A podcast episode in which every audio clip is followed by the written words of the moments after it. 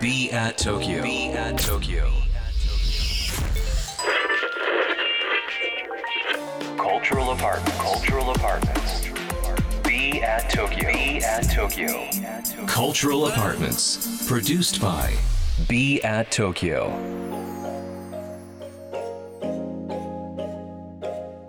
ビーアット東京プロジェクトマネージャーのパクリナです東京からまだ見るカルチャーを生み出すためのラジオプログラムカルチャールアパートメンツプロデュースドバイビーアット東京。今週はゲストに西洋先生術師大樹さんをお迎えしています。本日もよろしくお願いしよます。ろしくお願いいたします。大樹さんにはですねあの b アット東京のサイトの中でと12星座別の運勢とアップデートをしていくためのアドバイスをお届けするウィークリーワンステップという占いコンテンツを毎週更新していただいておりますあのいつも大変お世話になっておりますこちらこそありがとうございますありがとう。ございます。あのこれね毎週月曜日に更新しているので皆様にもぜひチェックいただきたいと思ってるんですけれどもそもそも大樹さんにちょっと聞いてみたいのが運勢は本当に毎週変わっていくものなんですか？っていう。そうですね。毎週まあ変わっていくって言ったらえ変わっていくかもしれないうんんですけれども、例えば日によってうんこうとてもやる気が出た出る時であったり、はいちょっとやる気が出ないなっていう時ありませんか？あります。う実はそういったのは月の影響っていうふうに西洋先生術では言われてるんですね。でこの月の運行っていうのはとても早いので、はい。そういった日または週の運勢を見るのにとてもキーとなる天体というふうに言われていて、うん。うんまたはそれと水星火星金星などの他の天体はい。の位置関係がどうなっているかによってこのウィークリーワンステップの内容っていうものを、うんうん。あの毎週書かせていただいてます。大樹さんご自身もこの月の位置みたいなのは日々かチェックして生活してらっしゃいますか？えっと、あんまり詳細にあのとらわれてしまうと、うんうん。あなかなか身動きが取れなくなってしまうので、まあ、大まかに、まあ、1週間っていうところでは意識していますけれども、うん。例えば今日すごくやる気がないなって思った時は、うん。自分自身のあのホロスコープはい。星の位置を見て、あ月がここにあるからか、うんじゃあもうちょっと今日は寝てようかなみたいな感じで一つの指標にはしてはいいます。はい。確かに。なんかねこうあまり縛られすぎてももしかしたら窮屈になってしまうと思うのでなんか確認作業みたいな感じで見ると、あの気が楽になるかもしれないですね。あのまあこの月の位置だったり星座のなんか位置だったりとかこう生まれた時間みたいなところであの占いをしてもらうわけなんですけれども、はい。人そこでもうその瞬間で人生の大きな流れやリズムっていうのは決まってきてしまうものなんですか？これは結構あうん。の西洋先生術の中では大きなテーマ、命題の一つになっていて、私たちの自由意志ですよねフリーウィル、うん。自由意志はどれほどまでに働いているのか、うん。または運命は本当に決まっているのか。っっていうのはんん。いつもあの実は議論されているところなんですね。はいはい。で例えばあの大きく大きなリズムっていうところでは一つ知っている人もいらっしゃるかもしれませんけれども、うん。サターンリターンという言葉があはいります。はいでこのサターンリターンは何かっていうと運行している土星の位置ですね、うんうん。運行している土星が生まれた時にの土星の位置に戻ってくるっていうのが実は28年とか29年とか30年頃なんですね。はいはい。だとすると、まあ、28歳から大体30歳あたりにはい。そのサターンリターンっていうのが起きるんですけれども、うんうん。あのそこにはですね大きなチャレンジであったりとか、うんうん。大きな変化が生まれやすいっていうふうにうん。言われてるんですね。なのであの転職を決定する人であったりとか、移動をする人であったりとか、うんうんまたは結婚する方もいらっしゃるんですけれども、そういったまあものを見ていくと、うん。ある程度リズムは決まっているのかなというふうに思います。うんうんうんただそれがまあ例えば移動するって言った時に仕事の移動なのかそれとも場所の移動なのかっていうと、それは実は本人のまあ自由意志、うん。本人が決定する分野かなというふうにも思いますね。うん。なるほど、まあ、この占いそもそも大樹さんとの出会いについてもやっぱりメディアを立ち上げるってなった時に占いは外せないだろうみたいなちょっと私の考えがあったんですけど、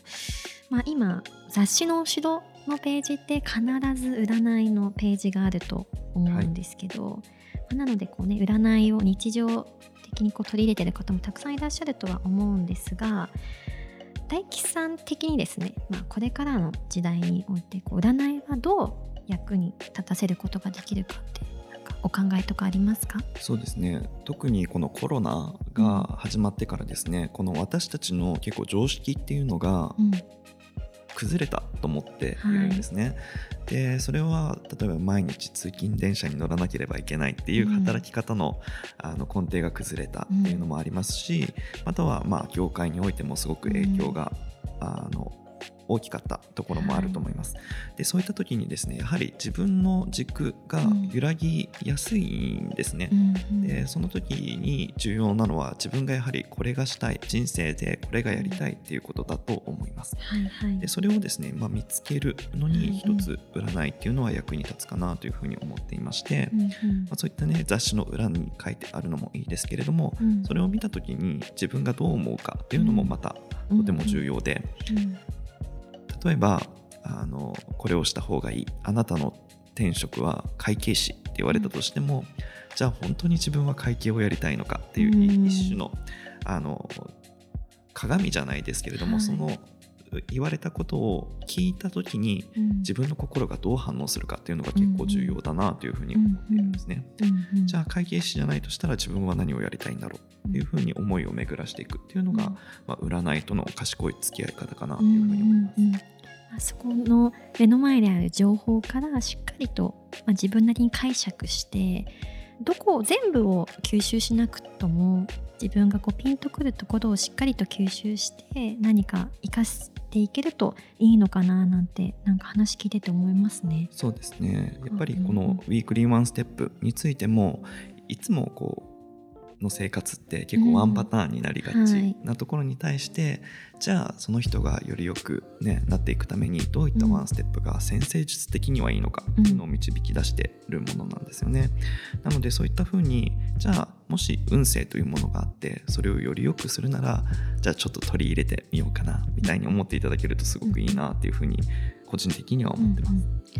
あの私たち日頃に日頃からそうやってこう雑誌だったりウェブメディアで占いを目にして自分なりにこう情報をキャッチすることは非常に多いと思うんですけどこうやって実際に先生術師の方と対面でお話をしてなんか自分自身のこれからを何かこうサポートしてくれるような助言をいただいたりっていうのなかなか意外に少ないと思うんですけど大樹さんにお話を聞いてほしいというか占ってほしいっていう人がいたら大樹さんはどういう連絡手段でこうお願いをさせてもらったらいいとかありますか？私のあのウェブサイトにですね、はい、お申し込みフォームが そこからご連絡いただければいいと思うんですけれども、えっと、素質発見っていうふうに私は言っていて、最初の一番最初にはそのセッションを受けていただくようにしていて、そのセッションで何をするのかっていうと、例えば太陽は獅子座でこの場所にあります。でこういうあの傾向があるんですけれども、はい、あなたがこう発信したい自分っていうのはどういう自分なんですか？っていうふうにすごく質問をさせていただいて相手に考えさすセッションになっています、でも最後にはちゃんとその人がこの人生ににおいてどういったものを追求したいのかっていうのが明確になっていくように、あのお手伝いしているセッションに。素質発見とか面白いですね。なんか自己分析みたいなところができそう、ね、うん、やっぱりそういった、まあ、大人になればなるほど自分自身を振り返る機会っていうのもないですし、ないですね、または自分探しって言ったとしても何をきっかけに自分を探せばいいのかっていうのもないと思うんですよね。うんうん、なので先生術まあね歴史があるこういったあ分野からの視点っていうものを少し人生に取り入れていただくことによってそれをきっかけに考えるっていうのがすごくあの皆さんにとっていいきっかけにはなるかなというふうに思ってます。カルチャールアパートメントプロデュースドバイ B アート東京ここで1曲。今日は大樹さんに曲を選んでいただいております。バーチャルインセニティジャミロクライこの曲はバーチャルな狂気というところで意外と私たちの周りには仮想作られた世界があるのではないか。ということを歌った一曲です。2022年新たな想像を壁を越えて想像するのに必要な一曲ではないでしょうか。あのこれまで、まあ、占い先生術あまりこう聞いたことがなかったりとかあまり興味がなかった方たちもですね今日ちょっと大樹さんのお話聞いてきっと何かこうあの興味を持っていただけたんじゃないかなと思うのであのぜひぜひ大樹さんの個人アカウントあのインスタグラムもツイッターもチェックしていただければと思います。またあのビアート東京のサイトの中であの日々発信しているウィークリーワンステップ占いコンテンツもぜひチェックしてください。B アット東京東京からまだ見ぬカルチャーを生み出すための Cultural Apartments。それが b アット東京情報を発信するメディアであり才能が集まるスタジオであり実験を繰り返すラボであり届けるためのショップでもある。決められた型はない。集まった人がブランドを形作る。オンラインとリアルな場でつながりながら発生する化学反応が次の東京を代表する人を物をカルチャーを作り出す。Cultural Apartments. Produced by BE AT TOKYO, BE AT TOKYO. Cultural Apartments produced by BE AT TOKYO今日の放送はいかがでしたでしょうか？今日お聞きいただいた放送はポッドキャストラジオクラウドでもお楽しみいただけます過去にご出演いただいたゲストの放送もすべてアーカイブされています。また番組への感想番組に呼んでほしいゲストやこんな企画やってほしいというリクエストもぜひお聞かせください。アドレスは b at 東京の頭文字を取って小文字で bat897 アットマークインター FM.jp bat897 アットマークインター FM.jp ツイッターではハッシュタグ BAT897 BAT897 をつけてつぶやいてください。それではまた明日この時間にお会いしましょう。B アット東京パクリナでした。